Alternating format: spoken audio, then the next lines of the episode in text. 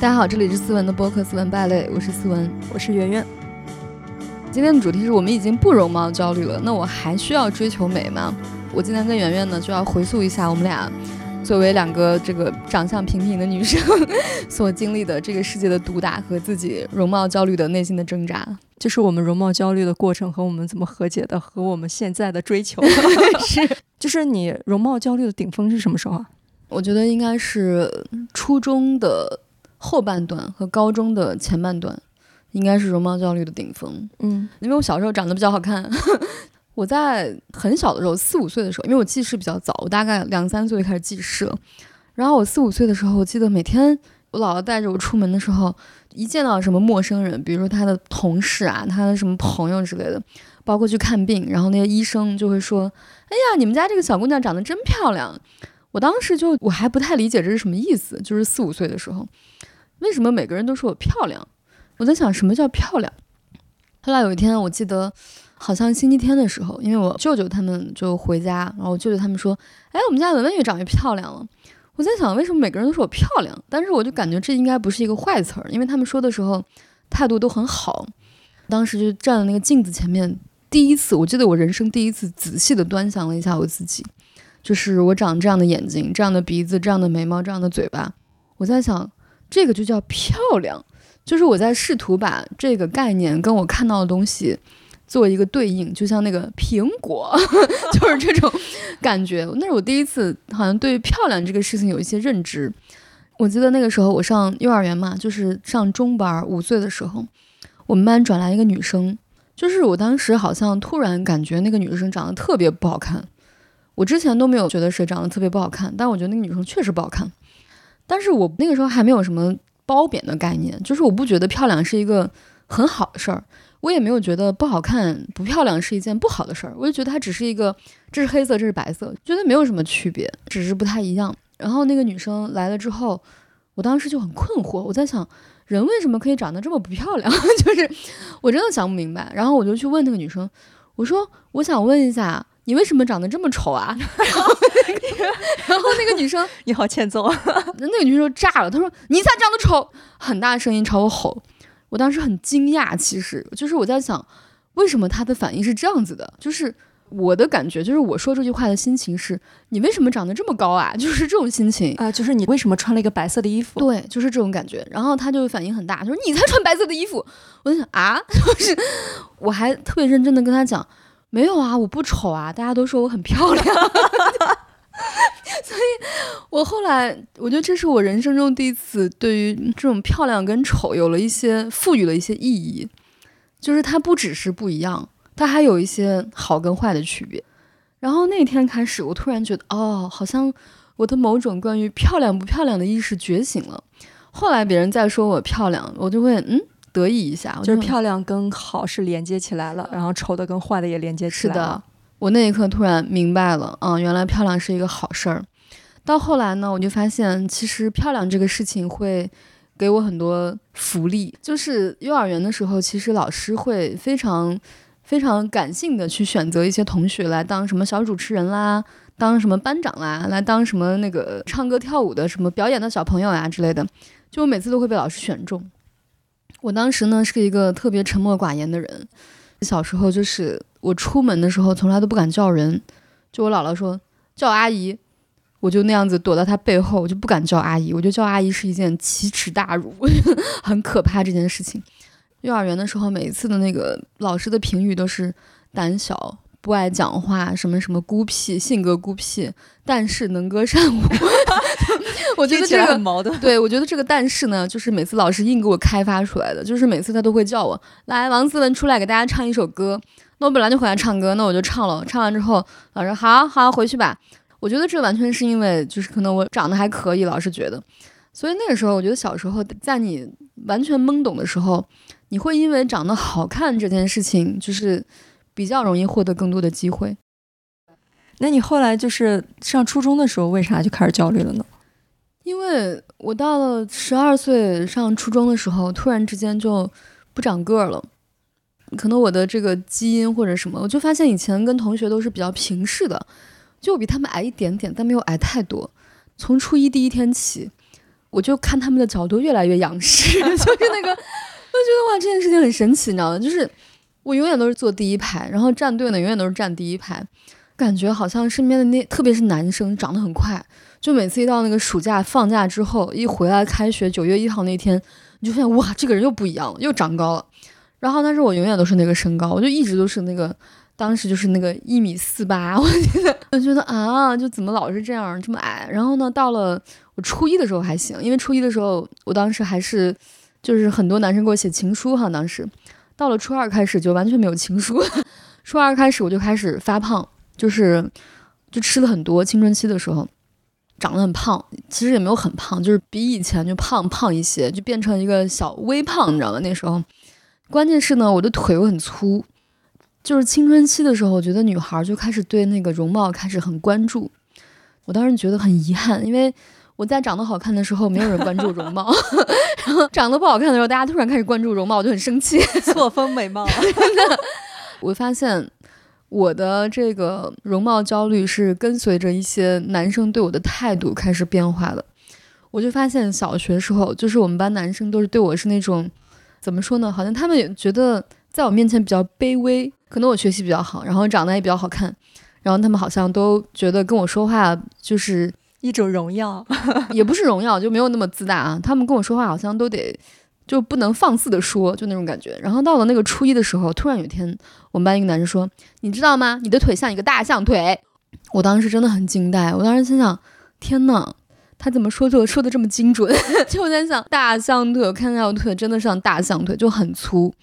然后我当时就经常看那些女生会穿牛仔裤嘛，发现我从来都不能非常好看的、非常顺溜的穿一条牛仔裤，就我穿任何裤子都很丑。而且我发现我去买裤子的时候呢，那个店员总是看臀围，我臀围就很大，然后呢腿又很短，所以每次那个裤子都要裁边，你知道吧？裁很多边。然后我就哎呀，就每次裁边的时候，我就觉得有一种莫名的悲凉。我觉得哎，我怎么长得这么丑啊？腿那么短，这么胖。有一次我记得，当时我爸带我去买了一个夏天，带我去买了一个短裤，就是当时我们特别流行穿那种七分裤和那种到膝盖的那种中裤。然后我记得我妈跟我讲，她说你永远也不要穿七分裤。我说为什么？我妈说因为你腿太短了，七分裤会让你的腿显得更短。那时候觉得，嗯，OK，那我这一辈子都不要碰七分裤这个东西。我确实后来我真的一辈子没有穿过七分裤。那时候是两千年前后，就是正好是那种造爱家族那个时候，就那个年代吧。大家就很爱穿那种裤子嘛，每个女孩穿上都是那种，就是很漂亮啊。然后你觉得那个裤管就空空荡荡那种，就显得很很纤细。但是我穿上那个就像一个干农活的，我就像插秧的那种。哎，我觉得这件事情让我很不能接受。后来呢？我爸有一天他就说带我去买衣服，他就说你有没有想试的衣服？我就想，那我想试一下我穿这种中裤是什么感觉。我就试了一下，试了之后我在那个镜子前面看了很久，哎，我觉得看上去也没有很大的问题。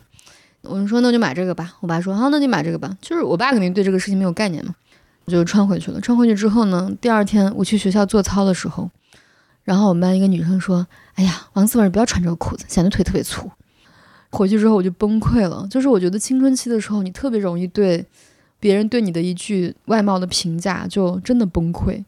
就是我回家之后，我就把门就是锁上，然后就在房间里面肆意大哭，就拿着那条裤子想把它撕开，但是又撕不破，你知道吗？然后我就在那里发疯，啊，就一直在哭，哭得非常的酣畅淋漓。然后我就一直在想。我为什么这么丑啊？我为什么长得腿这么粗啊？为什么腿这么短？为什么这么矮啊？什么什么什么？当时呢，我还长了很多痘痘，就是额头上长了非常非常多的痘痘。其实我当时的五官还行，我一直都是那种浓眉大眼嘛，其实没什么太大变化，就是又胖，然后又长痘痘，就显得整个人很很没有精神。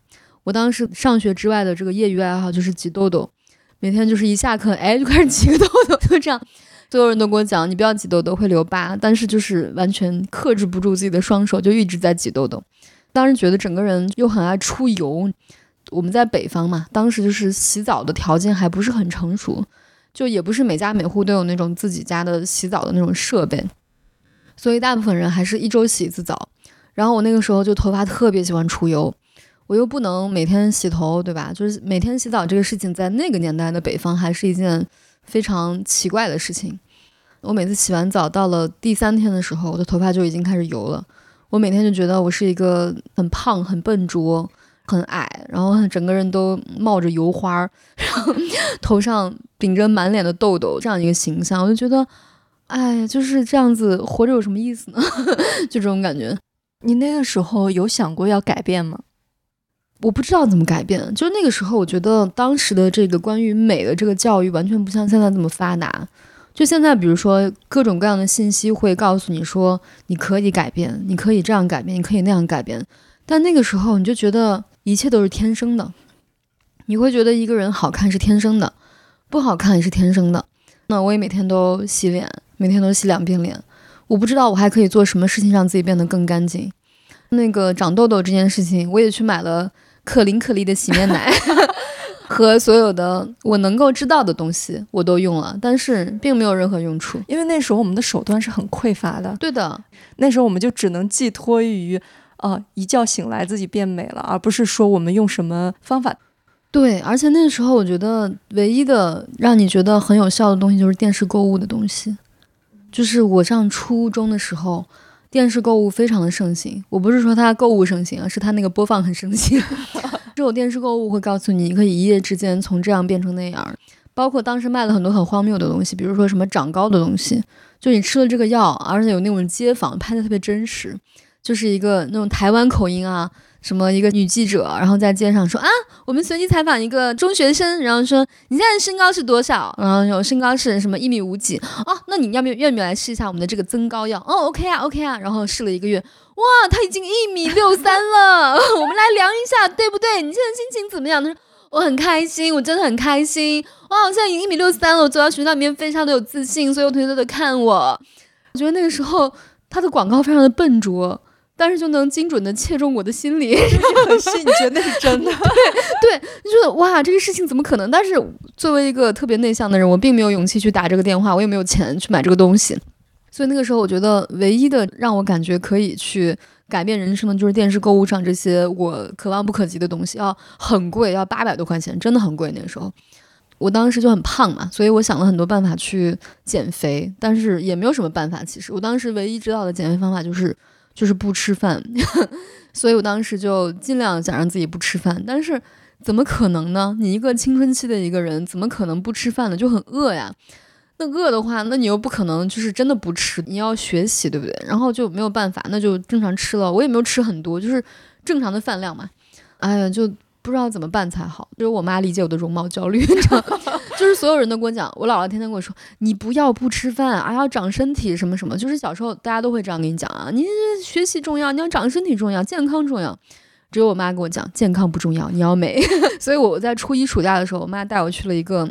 宝鸡的一个什么减肥的什么机构，我现在想想那个减肥机构真的很扯淡，因为他让我不吃主食，真的就是不能吃面条，不能吃米饭，只能吃菜和肉。然后呢，他会给你一个什么药，就是那个药吃了之后就就像那种冲剂一样的药，每天要喝两大杯。我现在想起来，那个药其实就是那种就是让心脏变得很快、跳得很快的那种减肥药。啊，他们就说的是什么啊，纯植物什么，就让我妈特别信那一套。但是当时呢，特别渴望美的我，我也信了，你知道吗？我才不管是什么，我觉得健康根本就不是一回事，因为我根本没有体会过什么是不健康，所以我我不觉得健康有什么宝贵的。然后我那时候在我妈的支持下，就是暑假的时候就一直在试这个疗法，就是喝那个药，然后不吃任何主食，然后我就真的瘦了有十斤。当时我记得初一的时候，我本来。快九十斤了，就瘦到差不多八十斤，瘦十斤，很瘦很瘦了。对，然后我当时就很满意。我后来回想起这一切，我才知道啊，那个东西是对身体不太好的。然后我现在想起来，我初二的时候就一开学上课的时候，我就开始打瞌睡。我就发现我以前从来没有打过瞌睡，就是中午也不想睡午觉，因为不困。但是初二就开始打瞌睡。我就现在想想，那时候其实这个东西对身体健康是很不利的。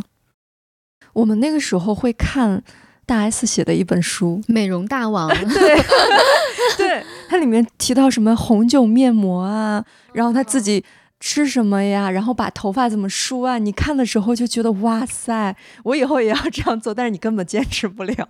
咱俩差两个年代，就你看《美容大王》的时候是我上大学的时候，你想我上初中的时候，你当时应该是五岁，哦，就是你你想想你五岁的时候，大家是怎么变美的？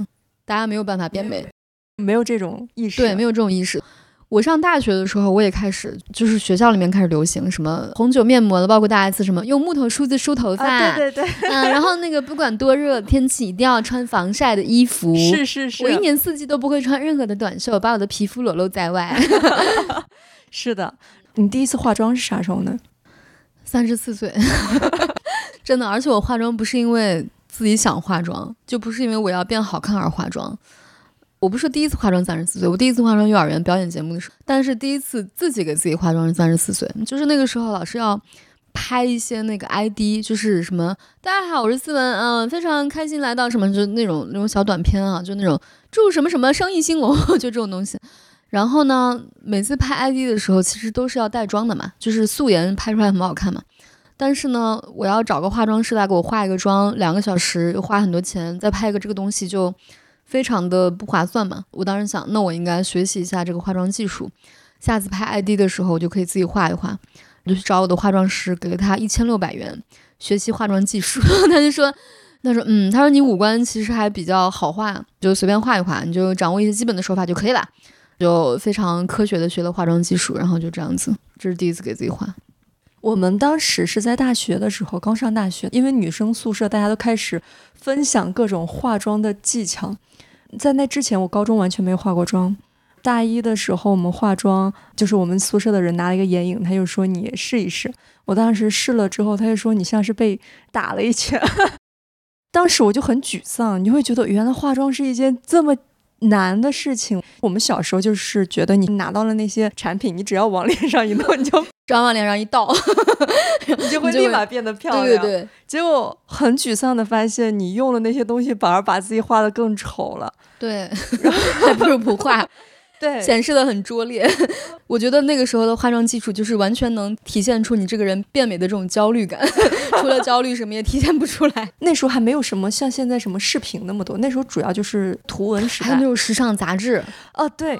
我那时候就是特别喜欢看时尚杂志，看人家怎么画怎么画。我在想，哎，怎么别人一笔就画到了，我就是画。真的，我那时候也特别爱看时尚杂志，而且你知道，时尚杂志特别喜欢搞一些什么穿搭专题，就是什么瑞丽啊，就说我有一次看了一个粗短腿的穿衣秘籍，我当时想，哎，那不错，粗短腿的穿衣秘籍，那适合我。一看。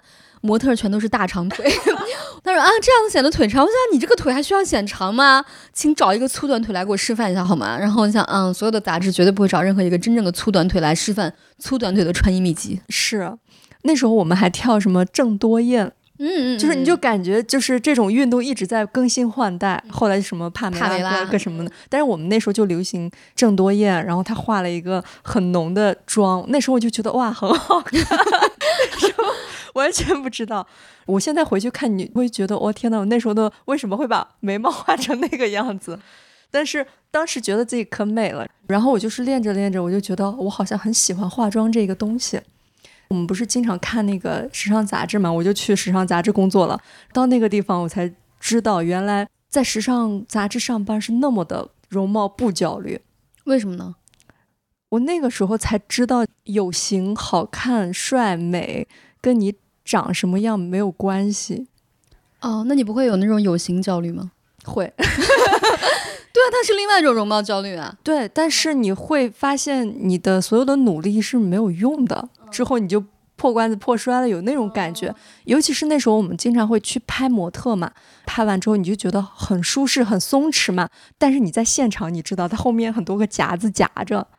就是他那个脸上的那个表情是转瞬即逝的，他可能就做完一个松弛的动作，一会儿就觉得很累啊，而且拍几百张可能只有一张。对，然后你可能三张大片拍一整天，你就会觉得天呐，这种美追 追求起来，它根本就不是延续性的，不是这种延续性的，你追寻它花那么大的成本来说，好像根本没啥用。然后你自己很。用心的化的一些妆，工作一天油头满面的回去了，好像也没有什么大用处。所以我在时尚杂志上班的那几年，甚至是我最不容貌焦虑的那几年。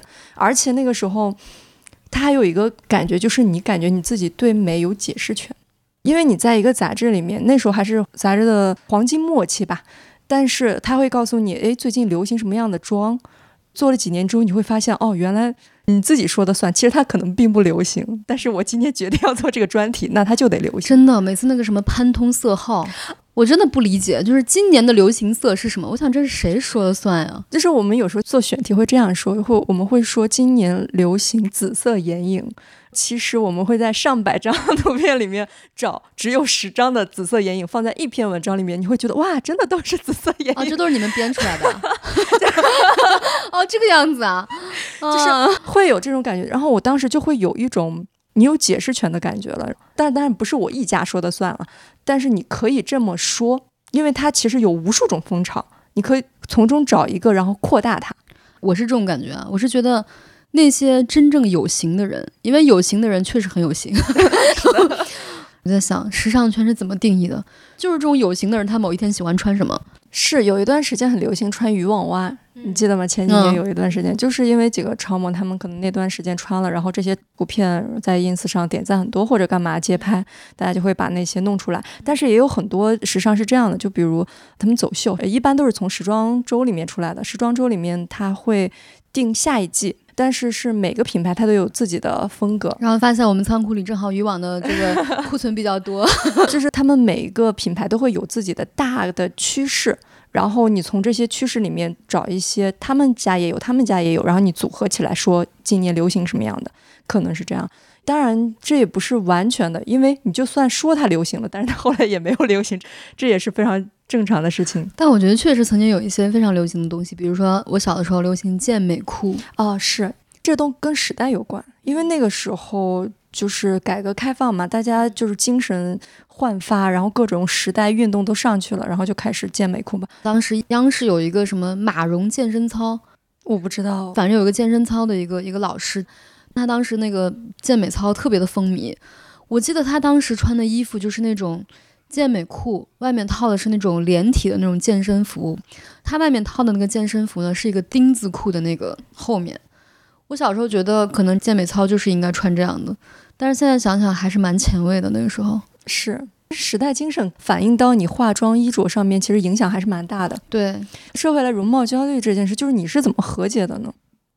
哎，感觉是一个相当之漫长的过程。就他不是说我今天我决定和解了，然后我就和解了。当然不是，而且我觉得其实长得不好看这件事情对女生还是影响特别特别大的。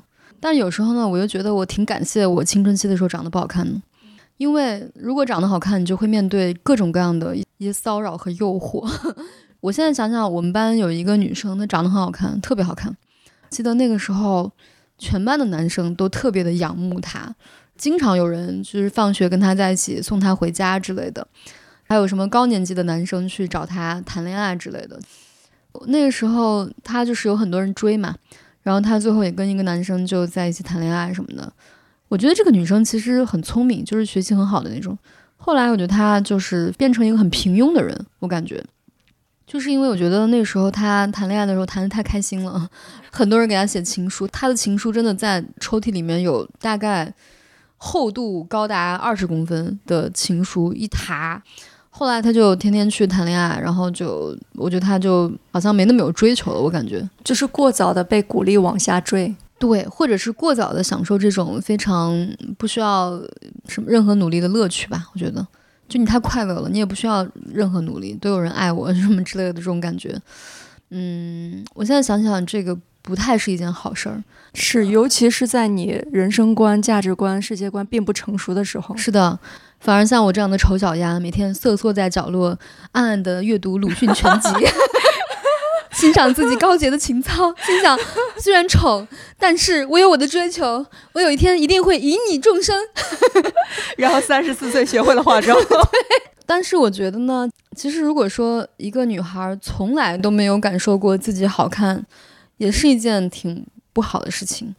虽然这个社会、这个世界非常不公平，但是我觉得它是一个事实，就是一个长得特别不好看的女生，我觉得一定是会受到很多大家的一些评判。对，一个男的如果不好看，大家顶多会说你以后好好挣钱什么的；然后一个女孩如果不好看的话，大家就会觉得嗯，那她就是好可怜。对，我记得就是小的时候，我们班有个女生，她是有狐臭的，就她本来长得也不是很好看，然后她有狐臭。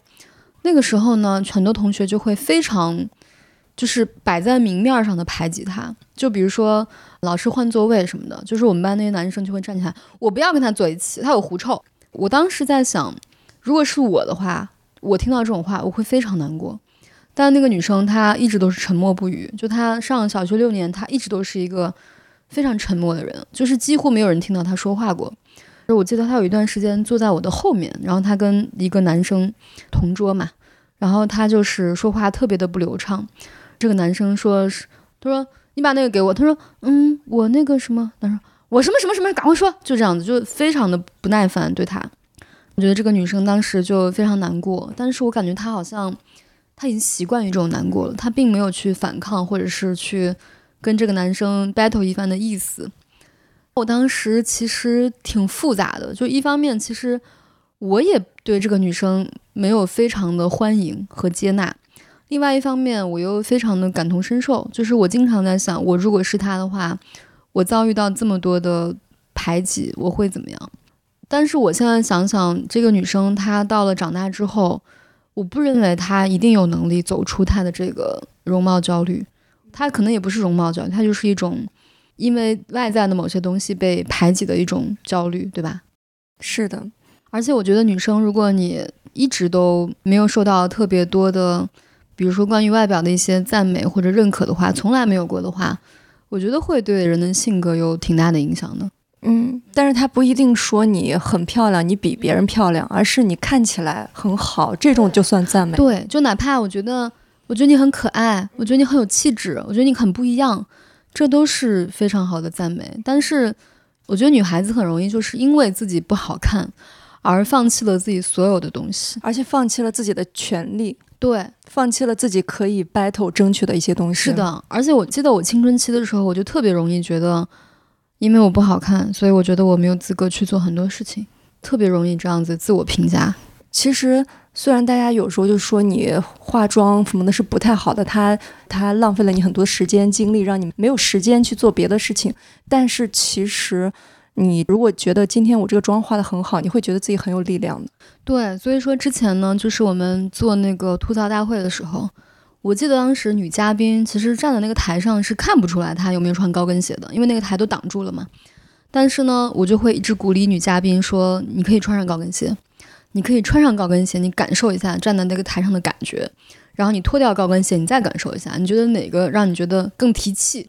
通常来说，女嘉宾就是站在那个台上穿上高跟鞋，她就觉得哎，好像穿上高跟鞋不一样了，我说话更有自信了。”就是女生本身打扮起来自己，比如说你今天穿了个很好看的衣服，我觉得自己很好看，跟你今天觉得自己灰头土脸，你出门的那个精神状态和你面对别人说话时候的那种应对的那种能力，我觉得都是不太一样的。嗯，而且现在有时候会说你的妆就是白瘦幼啊，或者媚男啊什么的，但是我觉得是把化妆直接变成了一个概念，就是说你化的妆就一定是化这样的妆，但其实化妆它是。很复杂的一个体系，它很多元。有的妆就是能表现出你自己的东西。我听说过一个稍微激进一点的观念吧，观点是这样说的：他是说，你化妆的你可能是你最真实的状态，因为就是你自己的外表你是无法决定的，你天生就这样。但是你想把自己化妆成谁，真正的内心表达，就比如我今天就想画一个很明艳的吧，可能是我今天的表达。所以我要这样画，所以你今天一看我就知道我今天的内心状态是什么样的。对，这个就像怎么说呢？就像你拍张照片，你给这个照片调色。我觉得很多时候不是说你要给它加个什么滤镜，但实际上我看到的这个世界，就是可能我拍的这个原片，它就不是我此刻看到的东西，它是有失真的。调完色的这个照片，它的颜色可能是我当时拍它这个照片的时候，我心里的这个画面的感觉。以及是说，如果我今天化妆了来见你，就是因为今天我想把这样的我呈现给你，就是我真实的状态。而且我觉得化成白瘦又又有什么关系呢？我觉得现在大家有点批白瘦又，不是因为白瘦幼本身，而是把它当成了一个唯一的标准，就是如果你不这样就不好看。以及我觉得白瘦幼似乎代表着一种女性强烈被物化的标志。是的，但其实如果。我只是喜欢白瘦幼，我就是喜欢白瘦幼，我就是觉得这样好看。那难道我要因为你对我的批判而改变我的审美吗？我不能喜欢白瘦幼，我要喜欢那个什么什么什么，那也不是我自己的意志啊。我觉得女生经常会受到这种双重打压，比如什么“服美役”这种词，我不打扮就是别人会说我不好看，我一打扮别人会说我服美役，那我到底要干嘛呢？两难，对，两难，就是我无论如何我都不能让你满意，对吧？我不能让所有人满意。所以说，我觉得，我觉得女生最终还是要尊重自己。对，而且服美役这个事儿，你就算怪你也不能怪女生啊。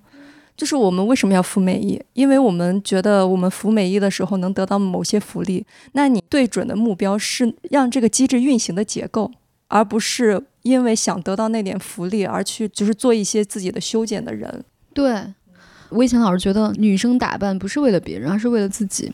就我深信不疑这句话。就是，但是呢，疫情在家的时候，突然觉得不是这样的。因为我在家的时候根本不想打扮，我甚至不想洗头。我头就很油，你知道吗？我当时心想，我又不见人，我洗什么头啊？就让它油着呗。我才发现，哦，原来我每次洗头都是因为出门。我才发现，哦，原来我不是为了纯让自己开心啊，我还是有一些社交需求才会打扮自己。但是我又想，这有什么问题呢？就是因为一个需求而让自己去精致一点、体面一点，这有什么问题呢？这没有问题啊。就算我们不容貌焦虑了，就是我们不在乎别人怎么看我们，也不在乎别人的凝视跟评判。但是这些东西都不在乎了，我们身体还是存在的。既然我们的身体存在，我们就不能说我们就不管了，就是我们就由它放肆的生长。那我们肯定还是要保持它的清洁、干净、健康。一个人只要清洁、干净、健康，他很难难看。对，有一件事情我觉得很搞笑、很吊诡哈，就是比如说富二代。大家就会觉得，嗯，好像也没有那么厉害，不就他爸爸有钱吗？就是遗传给他的。但是呢，如果遗传的美貌，大家就会觉得，啊，这是遗传的美貌，这不是后天的美貌。这些人很好笑嘛，就是好像大家就会觉得有一种莫名的一些标准，就是啊，这是她天然就长这个样子。其实，我觉得现在任何一个女性，她所有的美貌，她都不是一个自然而然的事情。就是我觉得每一个女性，她的美丽都付出了很多东西。她的健身，她的运动，她的护肤，然后她的那个妆发，她的造型什么的，很多人都觉得啊，就是女生天生就应该这么美。她就她付出了很多努力，好吗？我也不觉得说努力让自己变得好看是一件值得羞耻的事情。但是我们不得不说，就是因为我们花费了很多的精力，导致我们就是没有把这些精力放在我们的工作上、赚钱上以及影响力上面。为什么一定要放在工作上赚钱上呢？那男人不一样，要把精力放在喝酒上、打球上。他们为什么不把所有的精力放在工作上赚钱上呢？就比如有些地方要求女生必须化妆这件事情，它可能就是会耗损一些精力。哦。确实，我也遭遇过这样的事情。我前段时间去那个浪姐三面试过，很好笑，你知道吗？他们就说我不认为那是个面试，因为一般就是节目组要见艺人的话，那都会见一下，大家就聊一聊，喝个茶，就这样子。但是呢，那天我就抱着去聊一聊、喝个茶的心情去了。去了之后呢，是在一个酒店的房间里面，结果那个节目组的导演都在，然后那里有个机器，他们立刻就说：“好的，给思文别麦。”然后我就啊，别麦。当时很惊呆，然后那导演说：“好，这边镜头是在这边，然后我们可以聊一聊，就是我们做个记录啊，就这样。”然后说：“啊，你为什么想来浪姐啊？什么什么什么，就这样子。”然后我就说：“啊，我说我挺喜欢唱歌的，什么什么。”导演就说：“嗯，那你觉得你最大的优势是什么？”我说：“可能我比较喜欢唱歌吧，虽然唱的也不怎么样，但比较喜欢吧，就这样。”我说：“我也没有，确实没有什么很大的优势。”结束的时候，导演说：“他说，你知道吗，思文，你最特别的一点是什么？你知道吗？”我说：“不知道。”他说：“你是我们做节目到现在以来。”所有姐姐里面唯一一个全素颜来见我们的，我说啊，然后我当时心想，我不晓得他当时是一个什么样的意思，不知道是赞许还是批评。我当时就说哇，那我好酷啊。然后导演说，嗯，思文，不过我相信你要是全妆的话，还是很惊艳的。我说，嗯，那也没有那么惊艳。我听到这儿，我想，嗯，这不是一个赞许。你刚才说到精英这个东西，它不是你自己的功劳，我就突然想到，就前几天我看那个十三幺里面采访费翔，费翔也是说，他说我长成这样也不是我的功劳啊，就是我觉得是很有道理的，就是你因为一个人长得好看去赞许他也是很没有道理的。对，但是我是感觉呢，回答你刚刚那个问题啊，从什么时候开始不太容貌焦虑了？就是我发现我自己的努力可以在我的外表上起作用的时候。就是我的外表不完全取决于我的父母给我的遗传的时候，我就发现啊，我可以做点什么事情了。我以前觉得我对变美这件事情非常的迷茫，就是我不知道怎么变好看。但我后来突然发现，我可以做很多很多的事情变好看，而且这些事情呢，并没有我想象的那么难。就是我觉得变好看这件事情的这个工作和这个努力，并不比我以前做一道几何题更难。就它其实是有规律、有迹可循的。然后你发现你这种东西你都可以掌控的时候，你也并不焦虑了。对，它其实就是一些方法论。只不过我以前觉得这些东西特别的迷惑，你不知道从何下手。我不知道从何下手。但是你突然发现，你用一个解决问题的思维在做这件事情的时候，因为我当时确实解决问题，因为我当时第一次上那个八零后的时候，那个节目播出的时候，哇，真的很多人批评我的外貌，就是我以前从来不觉得我是一个丑人，我当然不觉得我好看，但是我绝对不会觉得自己丑，因为我确实在生活中也不是一个丑人。但是呢，我在那个电视上的时候，你就会前所未有的感觉到所有人对女性外貌的恶意，我觉得大家会默认为，就是能上电视的女性。能在舞台上的女性，你一定要是一个非常完美的外表，就是至少是一个所谓演员和明星级别的外表，就是他们很难容忍一个普通人能够登上一个舞台，并且被如此多的关注。所以当时很多人就在微博底下评论说：“胳膊这么粗还好意思上台？什么什么？你看他那个样子，皮肤这么黑，如何如何？个子这么矮，如何如何？”我当时第一次感受到，哦，原来大家对我的外貌有这么多的不满意啊！我以前觉得我只是自我评判，其实没有太多人说我丑。虽然有人说我大象腿，但是没有人直接指着我鼻子说：“嗯，你真的很丑。”我甚至在我们大学还算是一个长得还可以的女生，你知道？因为我们是理工科学校，全是男的。那我第一次觉得哇，原来我长得这么丑。我当时觉得变好看这件事情，它也许不是我的个人需求，但它是一个工作需求。因为如果你不够好看的话，你在这个舞台上或者电视上。所有人就会开始攻击你不好看这件事情，可能没有人管你在讲什么这种感觉。所以说我当时就在想，嗯，我一定要去努力变好看，我就去就是寻觅了很多方法去变好看。所以说，我觉得我这么多年来，就是如果你们看过我的节目，可能会发现我好像是在一个慢慢变好看的过程中。其实这也不是一个自然发生的事情。那你有什么方法论吗？关于方法论的话，我觉得其实分为两个部分啊。第一个是你的颈部以上，第二是颈部以下。你这样分的？对，因为我比较理科思维啊。就是颈部以上呢，关于你的这个脸的部分哈，我觉得脸的部分最重要的几个维度就是第一个发型，第二个皮肤，第三个就是你的这个眉毛和鼻子。然后我们就拆解来看哈。发型的话，首先你不能秃头，是。我觉得秃头非常的影响美貌，就是你长得再好看，就是女生也是，头发如果特别稀少的话，就会特别影响你的容貌，因为会显得你生命力不强。嗯，而且呢，你知道所有的什么所谓的氛围感美女，都是头发特多，你发现没？就是头发特别能影响氛围。我觉得头发这个事情，第一个就是要用各种方法让自己不脱发哈，就是这个我也试了很多，然后你们发现我最近头发稍微多了一些。是的，对，如果大家感兴趣的话，可以专门分享一期关于 关于如何治愈脱发。因为我爸是一个大秃子，我其实遗传基因不是很好。第二个就是发型，发型非常重要。我刚开始是觉得，就是有一些时尚圈的人，他们一定有一个固定的发型师。我知道之前有一个同事，他是每次专门要飞回北京才能剪头发。这个同事他有一天跟我说：“我终于有一个在上海可以剪头发的发型师了。”我说哇塞，你可以在上海剪头发，那一定非常了不起。我说赶快分享给我。我后来就一直在那个发型师那里剪头发。就是也许你不会觉得我的发型有多么厉害，但是呢，如果你见过我在别的地方剪的头发，你就会知道，嗯，这个人还是很厉害。所以说，我觉得找一个发型师是很重要的，合适你的哈，就他懂你的风格，懂你的脸型适合什么样的。这是头发的部分，然后就是皮肤的部分。皮肤的部分其实呃，我是从三十多岁开始。就才开始研究一些护肤品什么的。我以前觉得护肤品不重要，就是随便抹一抹，什么大宝都可以。其实你真的用过贵的好的东西，你再用便宜的东西，根本用不回去。好的护肤品真的是会帮助你的皮肤维持到一个相对好的状态。除了护肤品之外呢，还可以做一些那种医美的皮肤管理，这个也是护肤品所很难达到的东西。如果大家感兴趣，后面可以 专门分享如何搞一下皮肤，对吧？然后我从一个那种就是满脸痘痘、毛孔极其粗大、天天出油的一个人，我觉得现在皮肤还算还可以吧，对吧？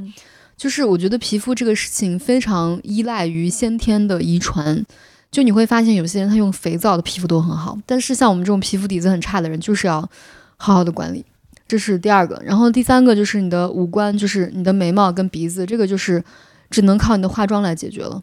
所以你会发现很多女孩就是她五官很平庸，她眼睛也很小，然后五官也非常的普通。但你会发现这个女孩她如果皮肤比较白、比较细腻，然后头发比较多，发型比较好看，你就会觉得哎，这个女孩蛮好看的。你有没有发现时尚圈里面的那种有型，就是这种女生，就是五官很普通，但她头发挺多的。然后他就随便那样一撩，就是哇，好有范儿啊！但是没有一个秃头可以让你觉得有范儿，你知道吗？是，这是颈部以上哈，然后颈部以下呢，就是第一个身材，第二个穿搭，对吧？那身材很简单，就是一个饮食，一个运动嘛，对吧？那这个东西我觉得也都有很多教程了，你就去健身、撸铁，然后控制一下你饮食，不要吃什么油炸的，尽量不要吃，因为吃了之后你会毛孔特别容易粗大，而且特别容易发胖。反正我吃的特别容易发胖。第二个就是那个糖的，尽量少吃，就是可以吃一些天然的糖，比如水果里面的糖，但是不要吃那个太多什么白砂糖啦，就那些那些代糖最好也不要吃，代糖是很伤身体的。其实，然后就是穿搭，穿搭这个事情我觉得也很重要，因为我属于那种身材极其不完美的人，我的腿很粗，胳膊也很粗，所以说我从来不会穿任何的。短裤、短裙出现在台上，因为这个东西一旦被录像录下来，就会显得极其的突出。所以说呢，像我们这种腿粗的女孩，可以穿那种，我是梨形身材，就可以穿那种阔腿裤，然后那种稍微长一点的裙子，会显得比例比较好，就是高腰的那种长裙。然后呢，穿一些那种就是稍微有点厚底或者稍微。稍微有点跟的鞋就会拉高一点比例。你要看你的这个整个人的气质搭配的色调，比如说我做过一些皮肤的那个颜色的测试，我是适合那种冷色，就是强烈对比的冷色，我是 OK 的。而且那种布灵布灵的东西我是 OK 的。所以说，我就是绝对不能穿什么橙色啦、什么大红色啦，这种就很难看。所以说，你得清楚自己适合什么样的颜色。什么样的那个款型的衣服，包括什么样的版型的牌子，它适合你，你就得去慢慢的去摸索这个事情。是的，我的方法论跟你的也差不多，其实我是按那种大块或者小块来分的，就是一个人远远的看去，你其实是看不到他的五官的，所以我觉得一个人他最重要的就是他的仪态，他甚至还不是身材，是仪态。你见过身材很好的人，然后他站在那地方跟个板儿一样，你也会觉得他很拘谨、很难受。但是你看那些什么法国的人，他可能也有小肚腩，他可能也弓腰，但是他就在那地方，那个仪态很好，你就会觉得好像也很舒服，这个人很有气质，很好看。第二个其实就是身材了，因为他的上限会更高。但是不是说你一定要非常非常瘦，只是说你那个身材保持在一个健康的状态就行了。我小时候会觉得是无法改变的，因为我有点那个 XO 腿。就是我小时候因为这件事非常 X 还是 O 啊？这两个是不一样的。就是 X O 腿，X O 你都站齐了。有的是是 O 腿，有的是 X 腿。我是 上面上面 X 马爹利，你是马爹利腿，又弯又那个，就是有点像 X 一样。然后它又有一点 O。这两年我开始练瑜伽嘛，我的瑜伽老师跟我说是可以改善的。我一直以为你腿都长成这样，你是个成年人，你的骨头都这是骨头啊，都定型了。嗯，他说其实 XO 腿不是因为你骨头的问题，大家的骨头都是正常的，只是你的肌肉走向和你那个就是悬的程度。然后练了两年之后，我果然就变直了。我真的，我甚至觉得我还高了两厘米呢。哇，真的啊！所以我就觉得天呐，你就是自己改造身体的过程，让你。感觉更有力量，就是你对自己有掌控了。对，而且你会觉得我今天的美貌是我一手打造出来的，不是我的功劳。对，对的，就是除了什么仪态、身材，然后最重要的就是头发，因为头发的占比也很大。对，除了头发之外，其实就是皮肤了，而且要细腻，是，就毛孔要细，皮肤均匀，然后不长痘。它其实不只是说我们做了一些努力，而是它证明你身体真的很健康。就是你身体真的很健康的话，你皮肤自然就会很均匀，然后你不长痘，会让你看起来整个人容光焕发。对，但现在其实有很多医美的手段是可以让你做到均匀的。因为我是一个很不均匀的 皮肤，是因为你长长很多痘嘛，很多痘坑什么的。是，而且你要知道你自己是谁。就是如果你不知道自己是谁，就是你明明适合就很健康的，但是你非要把自己往那个幼态搞，你的脸上就会有一种不和谐感。所所以你觉得一个人好看，其实还有一个原因，就是你能从他的妆容里面看出来，他知道自己是谁。对，所以说我有一个检测标准哈，比如说我买一件衣服或者买一个包，或者我化一个什么样的妆，有一个标准，我觉得完全可以判断我跟这个东西合不和谐，就是我拎上这个包，这个包的存在感强不强，它是不是盖过我？对。就是如果我拎这个包，这个包一直都存在感非常强，我一直在注意这个包，那我觉得这个包它不太适合我，它盖过了我。如果我化这个妆，我一直都觉得啊，我脸上有个妆，你就会觉得啊，其实你不适合这个妆。如果比如说我今天我画一个唇彩，我就觉得诶，好像还可以，就很自然。我出去的时候我不会注意到我脸上有个妆，这种感觉就可以。但是有一天，比如说我特别的自信，我就是想去闪耀一下。我就可以画一个很浓的全妆，然后我出去之后，我觉得我此刻的状态就是这个样子，我觉得就可以了。是，如果你就是对自己还不是很了解的话，其实有一个方法，这个是《纽约时报》的一个时尚记者他写的，叫做三词法，就是说你把你自己的期望的自己用三个词描述出来，从那之后你的服装、衣服啊，还有你打扮都朝这几个靠拢。那你描述一下你三个字。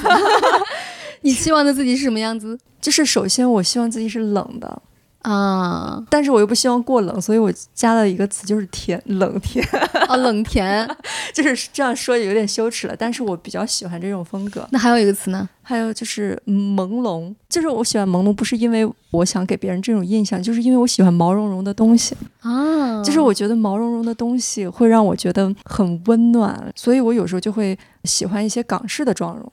就是因为我觉得这个跟我的那三个词很像，哎，真的哎，是吧？你真的还挺港式的这种感觉。对，大家可以想一想自己喜欢的三个词。你每次买衣服的时候，你会想，哎，我买这个衣服跟我这三三个词有关系吗？哎，真的，我觉得这个是的，还蛮对的。我以前喜欢那种酷的、个性的、疏离的，我现在就喜欢那种可爱的、少女的。然后那种暖暖的，就这种东西是。然后你如果这三个词，你就是时间长了，你就会变成一个这样的人。嗯，它是跟你自己想成为什么样的人，词是具象化了。具象化了之后，你每次评判就会好。那我现在想成为一个法式碎花的智者。其实我们想讲的就是，就算我们已经不容貌焦虑了。我们可以是追求美的，并不是说我因为我不容貌焦虑了，我要打碎，我就要故意不装饰自己的。我觉得归根结底，你要把一件事情放到你的第一优先级，就是我自己舒服。就是如果说你自己就是完全不打扮，你真的舒服，那你就不要打扮，对吧？但是我觉得这个舒服。我只是凭我的经验啊，这种舒服可能它是有一些限制的。比如说，你到了更大的地方、更重要的场合，你就会觉得你完全不打扮，也许也不那么舒服。所以就是要舒服，就是你自己心安理得。但是有时候我们也会说，你可能会觉得我这样穿是因为我悦己，但是这个悦己的成分里面是不是包含着一些男性凝视，或者是呃社会对你的期望？你要分清楚这个其实是挺难的。如果你实在分不清楚的话，那你就要想，你是不是自由的？你舒适吗？我觉得不用太把这个当回事，就是社会对你的期望跟男性对你的凝视，因为你就生活在这样一个世界，你这个世界不可能是无菌的。如果你为了对抗男性凝视跟社会期望，特别的不打扮，就是如果你真的觉得这个男性凝视这么重要的话，你愿意为了他去做一些相反的事情，那我觉得男性凝视确实对你来说太重要了。其实我们要的不是说我们不服美意或者不要凝视，我们要的就是我们自由。